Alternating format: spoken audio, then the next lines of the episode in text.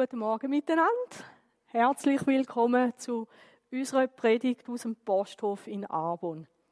Es ist viel schöner, wenn man direkt vor Ort live da ist, aber eben, manchmal geht es nur über YouTube und darum auch herzlich willkommen auch ihr und auch die, die unseren Podcast hören.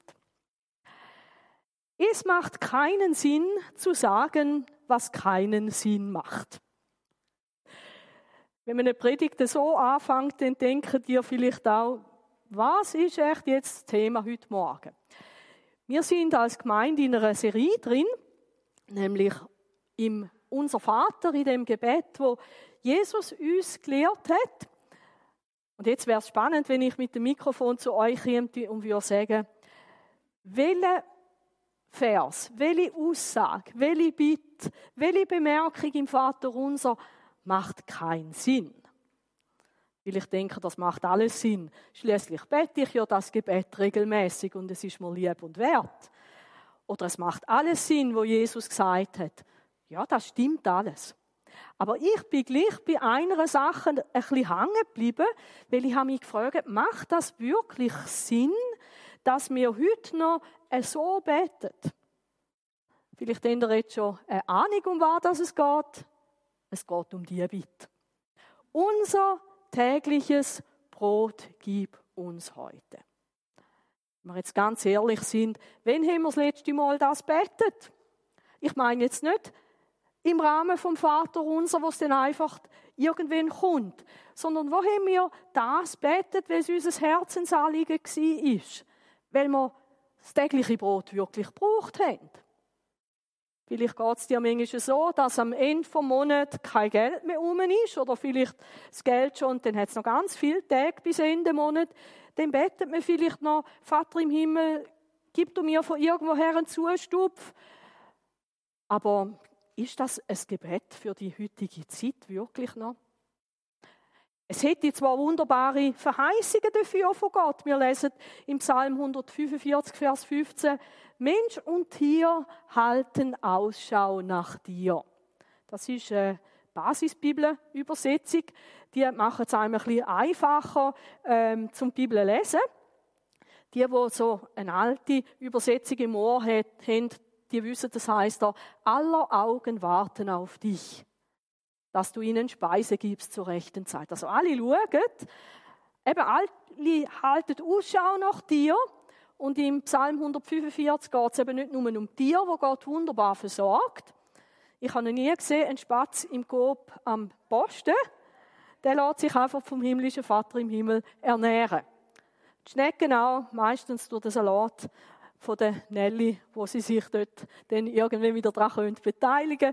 Ähm, oft geht es um Tier, aber in dem Psalm etwas Wunderschönes. Mensch und Tier halten Ausschau nach dir.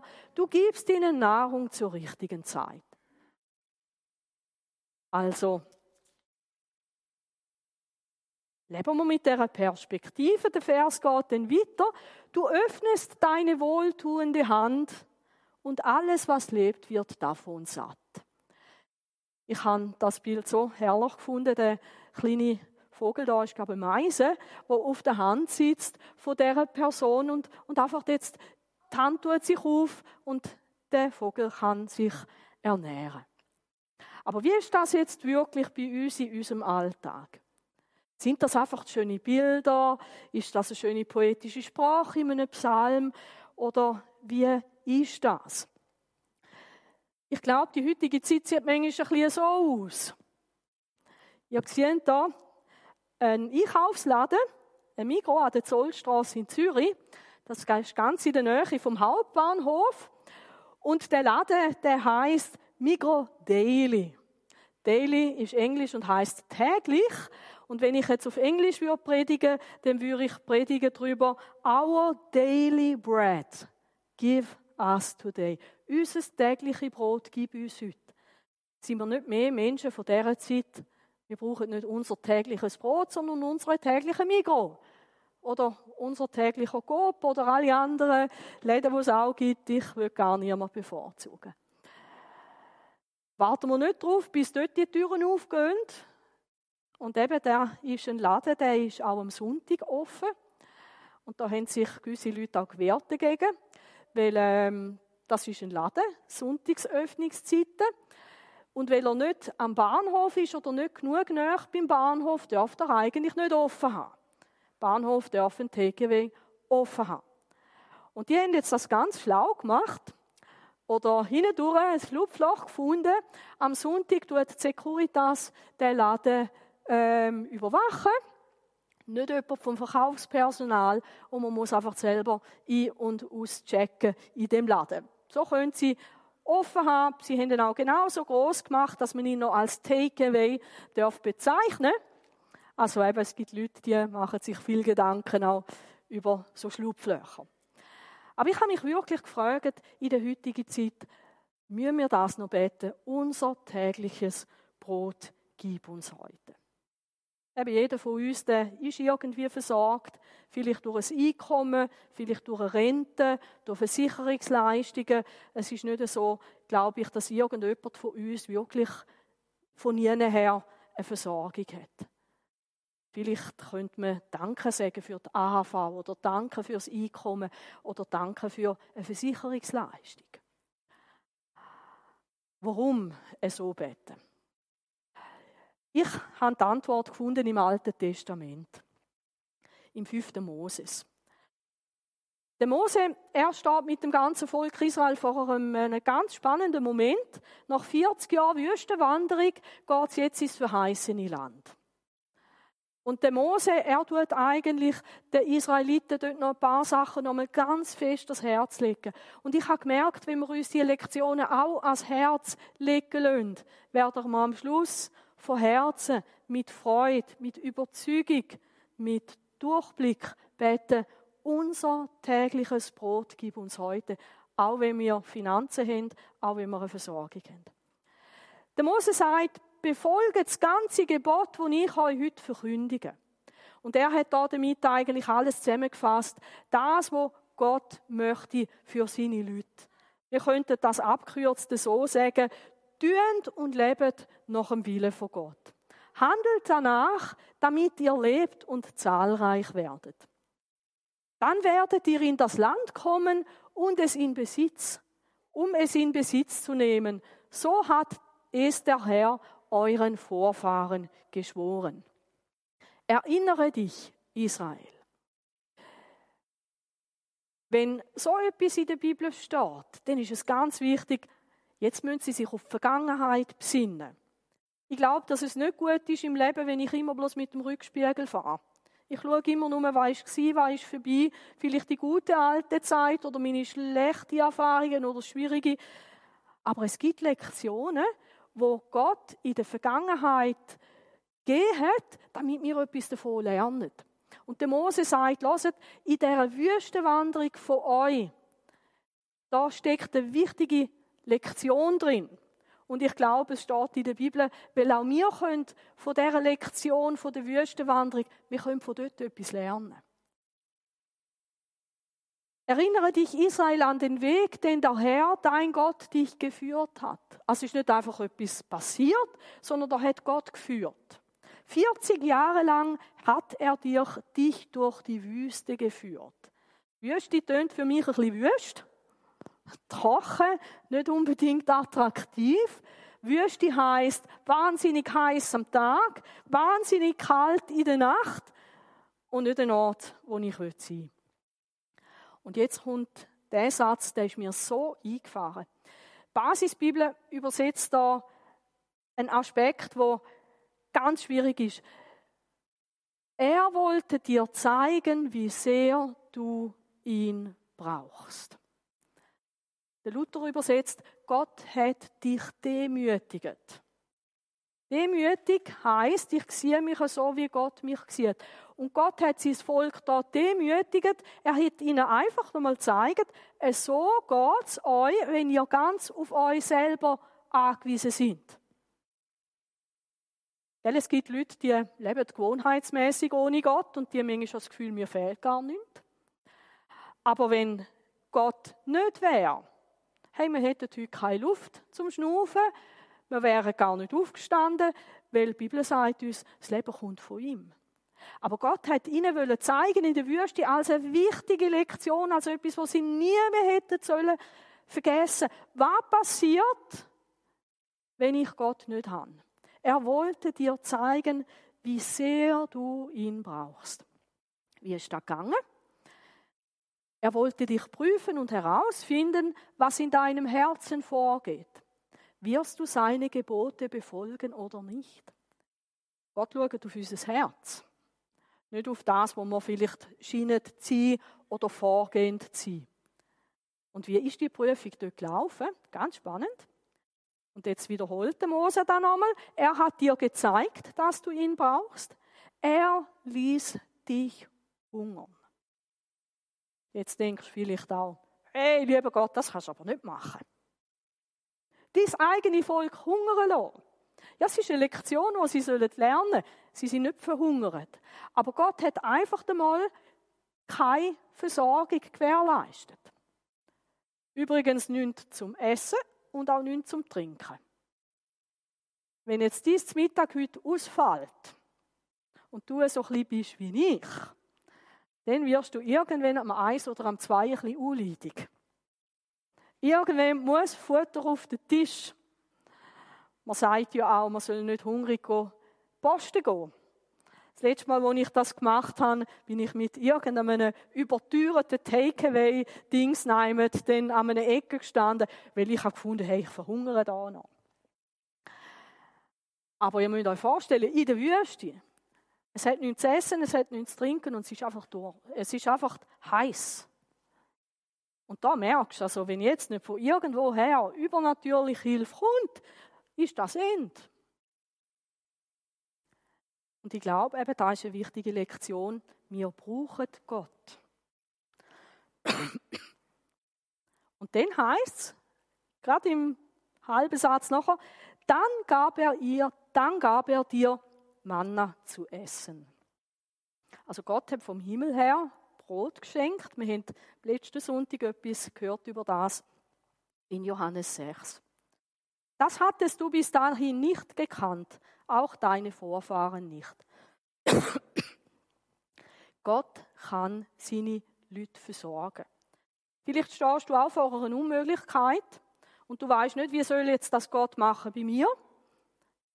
Du machst dir vielleicht Gedanken, aber Gott hat vielleicht noch ganz andere, nein, nicht vielleicht, Gott hat vielleicht ganz andere Möglichkeiten, wo dir nicht bekannt sind, was vielleicht noch gar nie gegeben hat. Vielleicht die Lösung für dieses Problem, wenn sie von ihm kommt, ist vielleicht völlig einmalig.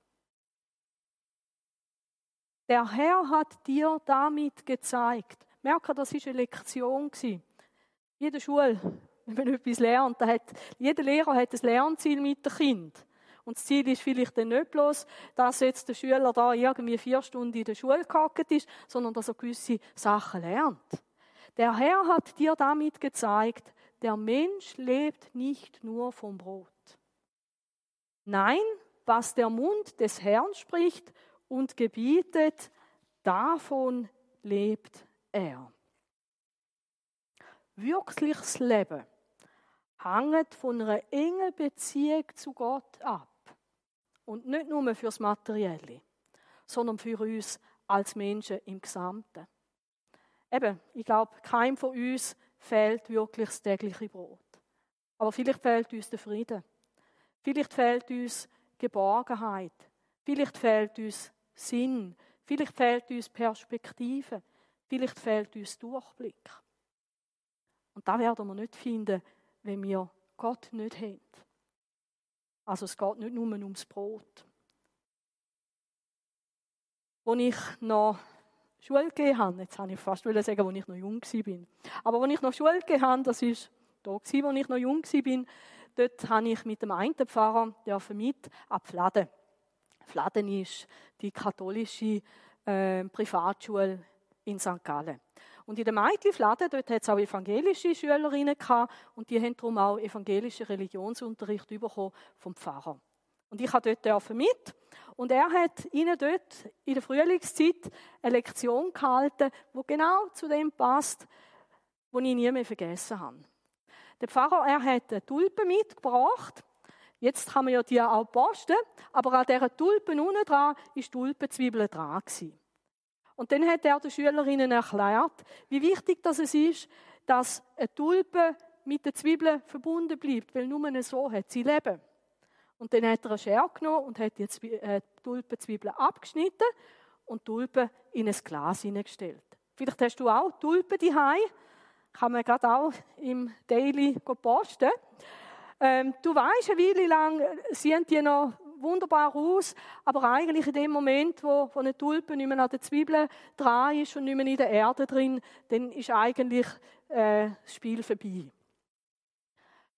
Und die Tulpenlektion vom selben Pfarrer hat gelautet, es ist ganz wichtig, dass wir in einer lebendigen Beziehung und Verbundenheit sind mit Gott. Wenn ich euch jetzt bloß eine Tulpe würde zeigen, so vom Hals aufwärts, bloß der Kopf, dann würdet ihr vielleicht auch sagen, auch diese Tulpen da auf der rechten Seite, wo da wunderschön arrangiert sind, denen geht es gut. Aber eigentlich haben sie schon die Lebensverbindung nicht mehr. Es ist wichtig, dass wir in der Beziehung zu Gott sind. Vielleicht sagen dir, ja, irgendwann verwelkt auch die Sepptulpe. Ja, das stimmt, das ist immer das Problem mit Beispiel, die haben auch irgendwo einen Haken. Gott will seinem Volk zeigen, es ist so wichtig, dass ihr in einer Beziehung zu mir bleibt, ganz nah bei mir. Und etwas, was eine Beziehung zu Gott kann kaputt machen, ist, wenn ich ihn einfach ignoriere.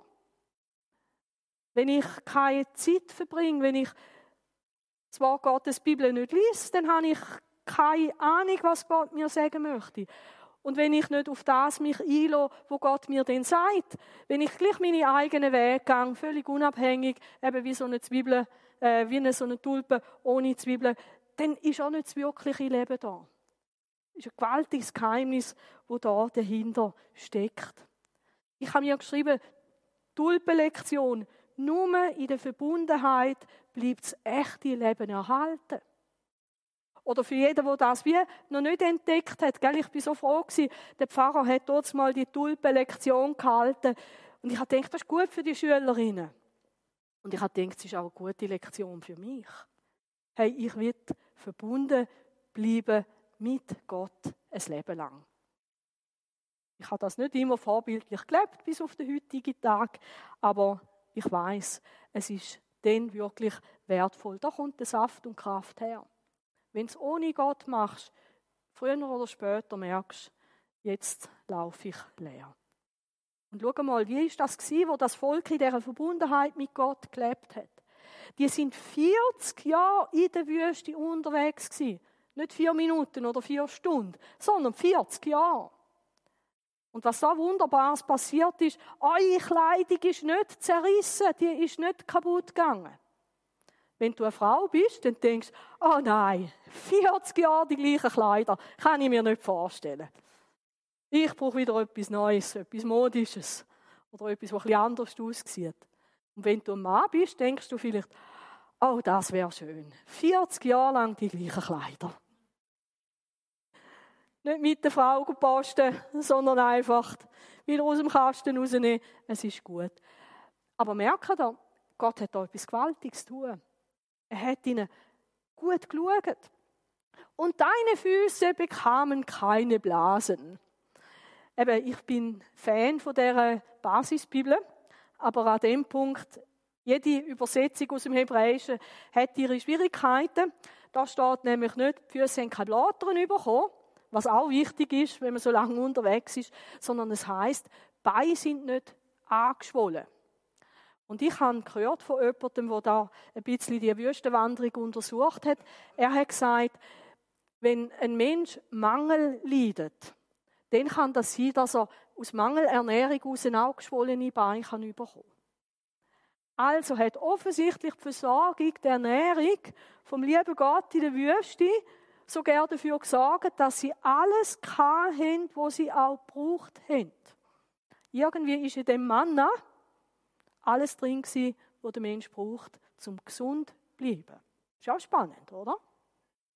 Also die haben nicht noch zwischendrin müssen irgendwie bei einer Oase äh, Vitaminpräparat und Mineralstoff und alles Mögliche posten, wo sie dann mit ein bisschen Wasser haben können äh, anmachen und trinken, sondern sie sind wunderbar versorgt gewesen. Da ist die Weisheit von Gott auch dahinter. Und eigentlich ist es traurig, dass wir Menschen manchmal denken, wir wissen es besser wie Gott. Nein, wir wissen es, wir wissen es nicht besser. Lernen wir vielleicht die Lektion.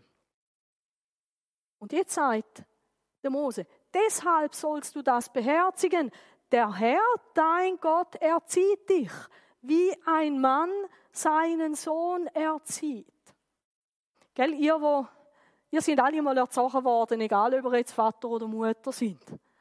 Erziehung hat das Ziel, dass du ein reifer, erwachsener Mensch wirst. Dass du dann kannst gute Entscheidungen für dich selber treffen Und zu der Erziehung gehören darum auch gewisse Sachen, die du auch die lernst, nicht bloß in der Schule. Es ist zum Beispiel wichtig, dass auch ein junger Mann lernt, bevor er 18 ist, wie bedient, bedient man eine Wäschmaschine. Weil wenn er den auszieht und das erste Mal alle seine Kleider gebraucht hat und sich dann fragt, und das Ding da mit dem Fernseher vorne dran, wie funktioniert's? Muss man da auf irgendetwas jetzt schauen, dass nicht alles rosarot wird oder alle meine Söcke bloß auf Kindergröße? Das ist wichtig, gewisse Lektionen zu lernen, um eben ein reifen Erwachsener zu werden. Und auch da hat Gott sein Volk erzogen. Darum hat er ihnen gezeigt, hört mal, wenn ich nicht für euch schaue, dann kommen wir darum in der Wüste. Ihr braucht mich. Ihr braucht mich wirklich. Und wenn sie die Lektion gelernt haben, dann wird es ihnen auch gut gehen im Land, wo Gott sie anführt. Erziehung hat, glaube ich, niemand wirklich gern. Also, wenn mich jemand an den Ohren nimmt, sagt zu ihm, das ist nicht gut, muss man anders machen, dann hasse ich bis auf den heutigen Tag. Ich will es doch selber wissen. Und vielleicht hast du auch als kleines Kind, als kleiner Bub oder, ein kleines Mädchen, hast du manchmal gewusst, ich weiß es schon besser. Und dann bist du über dich rausgewachsen und dann ist es, ja, gut, dass wir heute Morgen nicht alles erzählen. Aber da ist so etwas Wichtiges und es ist so etwas Liebevolles. Weil wenn ich eine Lektion gelernt habe, hey, ich weiß heute, wie man eine Wäschmaschine bedient, ich weiß es. Hey, und das hilft. Befolge die Gebote des Herrn deines Gottes. Der Mose leitet ihnen das so ans Herz. Warum? Keine muss zwungenermaßen machen, was Gott gesagt hat. Keine muss. Sondern du bist immer wieder in der Entscheidung drin, mache ich es so, wie es Gott gefällt, oder gehe ich meinen eigenen Weg? Geh auf seinen Wegen und begegne ihm mit Ehrfurcht. Auch da merkt er, es geht nicht bloß darum, zu machen, was Gott sagt, sondern in der Beziehung zu ihm. Denn der Herr, dein Gott, bringt dich in ein gutes Land. Dort gibt es Flüsse, Quellen und Seen in den Tälern und in den Bergen. Weizen wächst dort und Gerste und Wein. Die Bäume tragen Feigen und Granatäpfeln. Es ist ein Land reich an Oliven und Honig. Ein paar von euch sagen, Oliven, äh, habe ich nicht gern. Aber es lohnt sich trotzdem, in das Land hineinzugehen. Gott sagt ihnen, hey, es wartet eine spezielle, schöne Zukunft auf euch. Aber warum kommt er jetzt mit diesen Lektionen? Du wirst, dort wirst du nicht armselig dein Brot kauen. Nichts wird dir fehlen. Gell, wenn ich den Blick nach Afrika tue und dann wieder zu uns zurück, dann sage ich auch, uns fehlt nichts. Auch wenn du ganz wenig hast, uns fehlt nicht wirklich etwas. Nichts haben ist eine andere Geschichte in einem anderen Land. Dieses Land ist reich an Bodenschätzen, im Gestein findet man Eisen und in seinen Bergen kannst du nach Kupfer graben. Eben, Gott sagt, hey, ich werde neue Ressourcen zur Verfügung stellen. Wenn du isst und satt wirst, dann danke dem Herrn, deinem Gott. Er hat dir dieses gute Land gegeben. Eben, da wäre ich auch eher in die Richtung gegangen, statt bitte unser tägliches Brot, dass ich Gott danke sage, fürs Essen auf dem Tisch. Und jetzt müsst ihr schauen. Das hat eine riesige Gefahr. Darum die Lektionen. Nimm dich in Acht pass auf, dass du den Herrn, deinen Gott, nicht vergisst. indem du seine Gebote und seine Rechtsbestimmungen, seine Ordnungen, die ich dir heute gebiete, nicht hältst. Eben, Gott vergessen, dann mache ich, was ich für richtig finde. Und jetzt kommt's. Den Wohlstand kann gefährlich werden. Der Pfarrer mit der Tulpenlektion, er hat auch gesagt, Not lehrt beten. Und wenn ich keine Not habe, suche ich dann noch Gott? Bin ich mit ihm im Gespräch? Ist er mir wichtig? Will ich, dass er ein Teil ist von meinem Leben? Ich habe ja alles. Gell, so nach einem Weltkrieg haben die Leute viel gebetet. Weil auch ihr tägliches Brot Mangel war. Aber eben wir im Wohlstand. Wohlstand kann gefährlich werden. Du isst und wirst satt. Du baust dir wunderschöne Häuser und wohnst darin. Ja, ich habe nie ein Haus gebaut, aber ich wohne in einer tollen Wohnung. Deine Rinder und Schafe vermehren sich, du häufst Berge von Silber und Gold an und gewinnst in allem immer mehr. Das ist jetzt sicher nicht bei jedem von uns gleich. Aber ich gehe davon aus, dass du vielleicht auch noch ein bisschen, vielleicht nicht gerade Silber und Gold, aber vielleicht ein paar Franken irgendwo auf einem Konto hast. Oder im Portemonnaie heute so gerne dabei. Dann kann dein Herz überheblich werden. Das ist Gefahr. Es muss nicht, aber es kann. Und du vergisst den Herrn, deinen Gott. Dabei hat er dich doch aus Ägypten geführt, aus dem Leben in der Sklaverei. Ich brauche Gott nicht, ich kann alles. Kühlschrank auf, Montag wieder posten, ich kann alles, ich brauche Gott nicht. Die Lektion war aber die, ohne Gott können wir nicht wirklich das Leben haben. Dann hüte dich, dass dein Herz sich nicht überhebt. Und das ist immer eine Gefahr. Eben, dass man meint, wir sind viel besser, wir haben alles viel mächtiger im Griff. Hey, wegen mir und ich und schau mal. Es ist nicht so, dass jeder Mensch, der wohlhabend und reich ist, so ist. Wenn ein wohlhabender und reicher Mensch demütig bleibt, wird er Gott dafür danken, dass Gott ihm so viele Ressourcen zur Verfügung stellt, aber er wird dann auch die Verantwortung wahrnehmen, dass mit dem, was Gott ihm anvertraut hat, er das auch für Gott und mit Gott soll gut verwalten. Und das ist gar nicht immer so einfach. Ich bete oft, dass der Heilige Geist mich an der Hand nimmt und mich dort hineinführt, wo er mich möchte haben.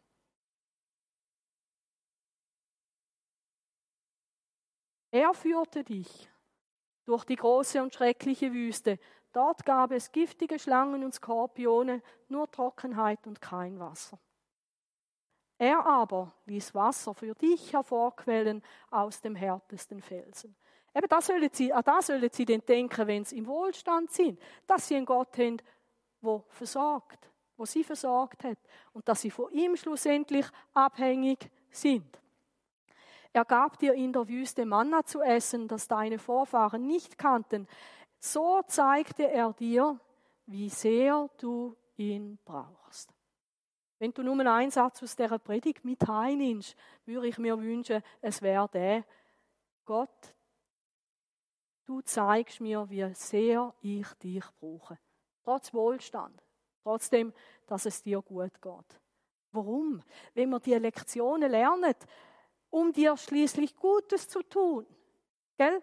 Ich kann mir vorstellen, Gott hat auch seine Bedenken gehabt. Hey, jetzt bringe ich mein Volk in das tolle Land und dort alle die Angebote, alle die Möglichkeiten, der Überfluss.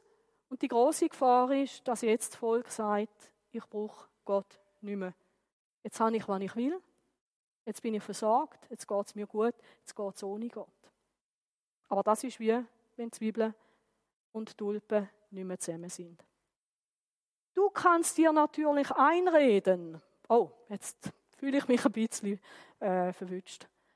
Meine eigene Stärke und die Kraft meiner Hände haben mir diesen Reichtum verschafft.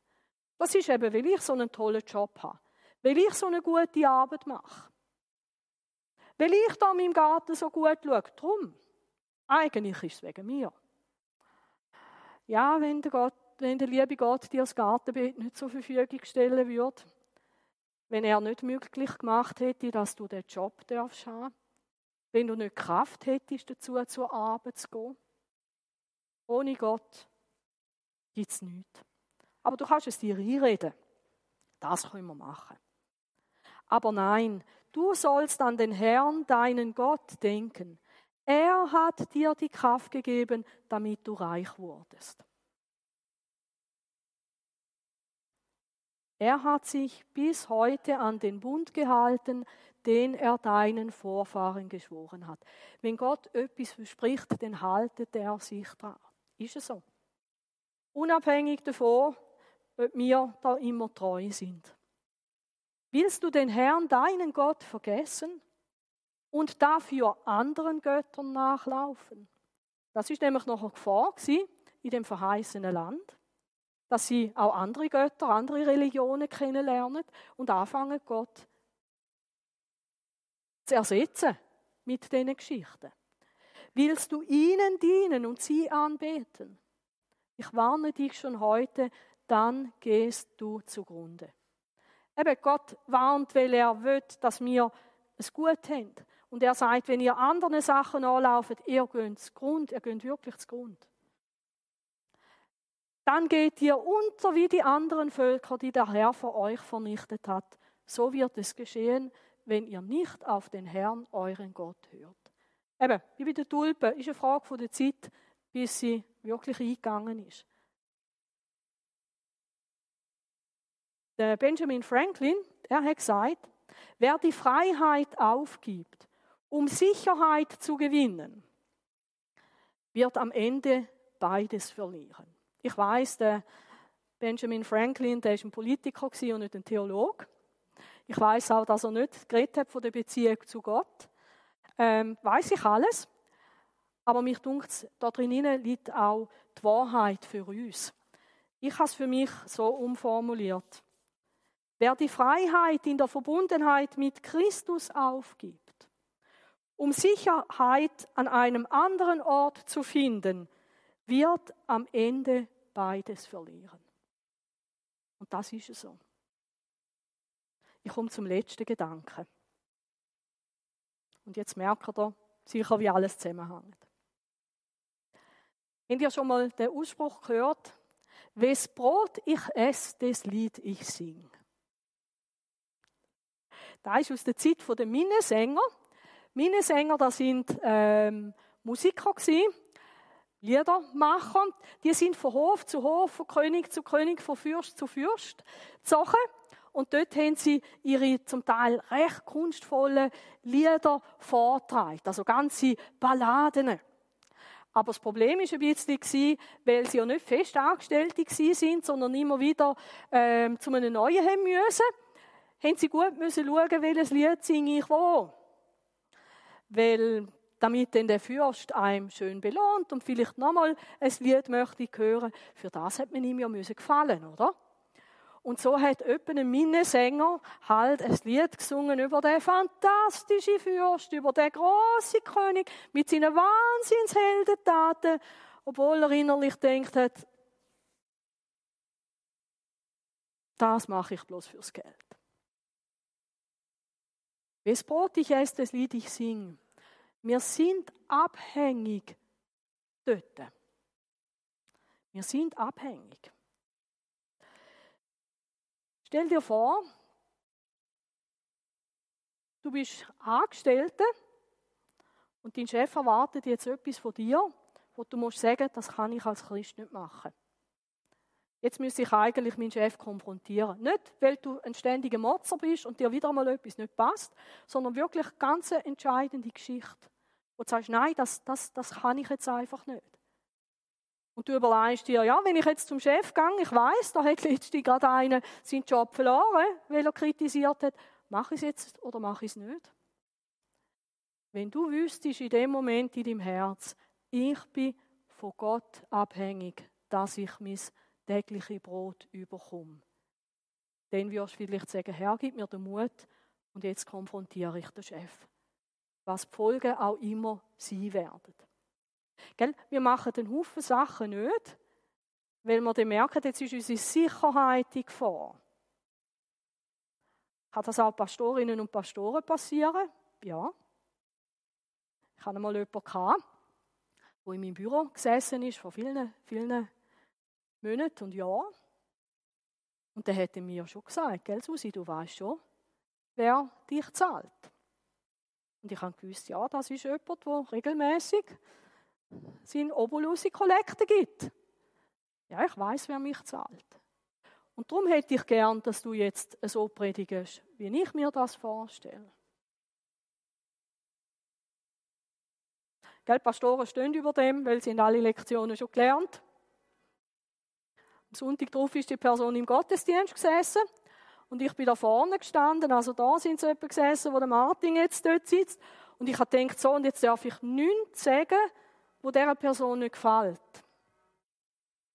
Und dann habe ich gemerkt, was ich mache. Wisst ihr, wie man dem sagt? Götzendienst. Ich habe mich vor XY verbeugt. Ich bin nicht mehr meinem Gott treu gewesen, sondern habe jetzt bloß noch wollen, dass diese Person zufrieden ist mit mir. Und so gibt es vielleicht Sachen, wo du deine Sicherheiten drin hast und du merkst, hey, das nimmt mich wie gefangen. Ich bin nicht mehr frei gegenüber Gott. Jetzt kann ich nicht mehr machen, was Gott eigentlich möchte, weil ich Angst habe, dass dann irgendwo meine Sicherheit gefördert ist. Westbrot, ich esse das Lied, ich singe. Aber da möchte Gott nicht, dass wir solche Leute sind. Und frei sind wir dann auch nicht mehr. Ihr seht hier jetzt einen anderen Minnesänger. Das ist der König David mit seiner Harfe. Und ich habe gemerkt, wenn ich von Herzen weiß, wer ist mein Versorger, wenn ich von Herzen weiß, von wem kommt mein tägliche Brot, wenn ich von Herzen weiß, wer ist mit mir unterwegs, wenn ich von Herzen weiß, woher kommt das Leben, wenn ich weiß, es ist bei Gott, wenn ich von Herzen bete, Vater im Himmel, unser tägliche Brot, gib du uns das. Eben vielleicht durch jemand anders, ja. Vielleicht durch das, dass du eine Stelle hast und versorgt wirst. Vielleicht durch das, dass du eine Rente hast, Versicherungsleistungen hast. Aber der, der dich versorgt, ist nicht der AV und nicht das Sozialamt und nicht der Chef, der dir den Lohn zahlt. Wenn du das wie kannst sehen, ich mache mich abhängig von Gott, er ist meine Sicherheit, dann wirst du eine kolossale Freiheit haben. Ich habe mich dann gefragt, und das ist mein letzter Punkt heute, wie ist das eigentlich mit Jesus? Der hat ja gesagt, betet so, und er hat selber auch so gebetet. Wie ist denn der versorgt worden? Wer hat denn da geschaut, dass er sein tägliche Brot hat? Er ist ja jeden Morgen angestanden, hat er seine Hände aufgemacht und dann ist ein Pfünderli Schwarzbrot abgekommen.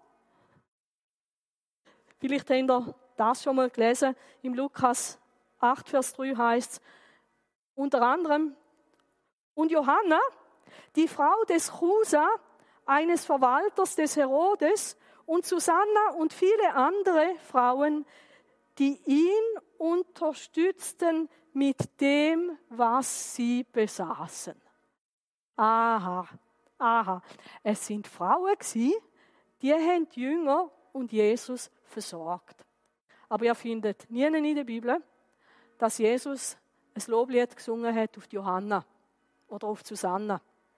Ihr findet nie, dass Jesus gesagt hat, ups, das darf ich jetzt aber nicht sagen. Sonst hätte Johanna ein Problem mit mir, beziehungsweise ich mit ihr, und dann sagt sie, du, ähm, ich tue die finanzielle Unterstützung wieder einstellen, du machst dann genau das, Jesus, was wir gern hätten. Nein, das Lied hat Jesus nie gesungen. Aber Gott hat ihn versorgt. Versorgt durch Frauen in seiner Jüngerschaft, die ein Herz für ihn hatten, die die Sache von Gott mit Jesus wollen unterstützen Eben, es geht vielleicht ganz natürlich mit deiner Versorgung. Aber vergiss nie, der, der dich unterstützt, ist Gott. Hey, und es ist gut, wenn wir die Lektion lernen, dass wir Gott wirklich brauchen. Und dann nehmen wir sie alles rein, wo auch der Rest von unserem Leben etwas damit zu tun hat. Und Vater im Himmel, es macht Sinn, dass wir im Alten Testament lernen, wie du es dir vorstellst. Es macht Sinn und es ist ein großer Gewinn, wenn wir die Lektionen lernen, wo du uns möchtest vor Augen führen. Und Vater im Himmel, es ist so gut zum Wissen, du bist Versorger. Du bist auch mein Versorger. Ich muss nicht nach den Pfeifen von irgendjemandem tanzen, zu mir irgendwo mein Leben sichern. Ich darf abhängig und wunderbar versorgt sein durch dich. Und danke, dass du uns auch manchmal einfach auch Sachen erleben lässt, wo man merkt, hoppla, es ist wirklich so. Ich brauche dich. Danke, dass wir diese Lektionen dürfen lernen, so dass du uns eine Wohnung vor in wohlhabendere Geschichten kannst hineinführen. Dort, wo uns nichts von außen her fehlt, damit wir dich dort nicht vergessen, nicht von dir davonlaufen und das Gute und das Leben haben bei dir. Amen. Jetzt wünsche ich allen, die uns am YouTube zuschauen oder das Podcast hören, auch einen schönen Sonntag und freue mich, dass wir da im Gottesdienst noch ein bisschen weiter miteinander dürfen gehen.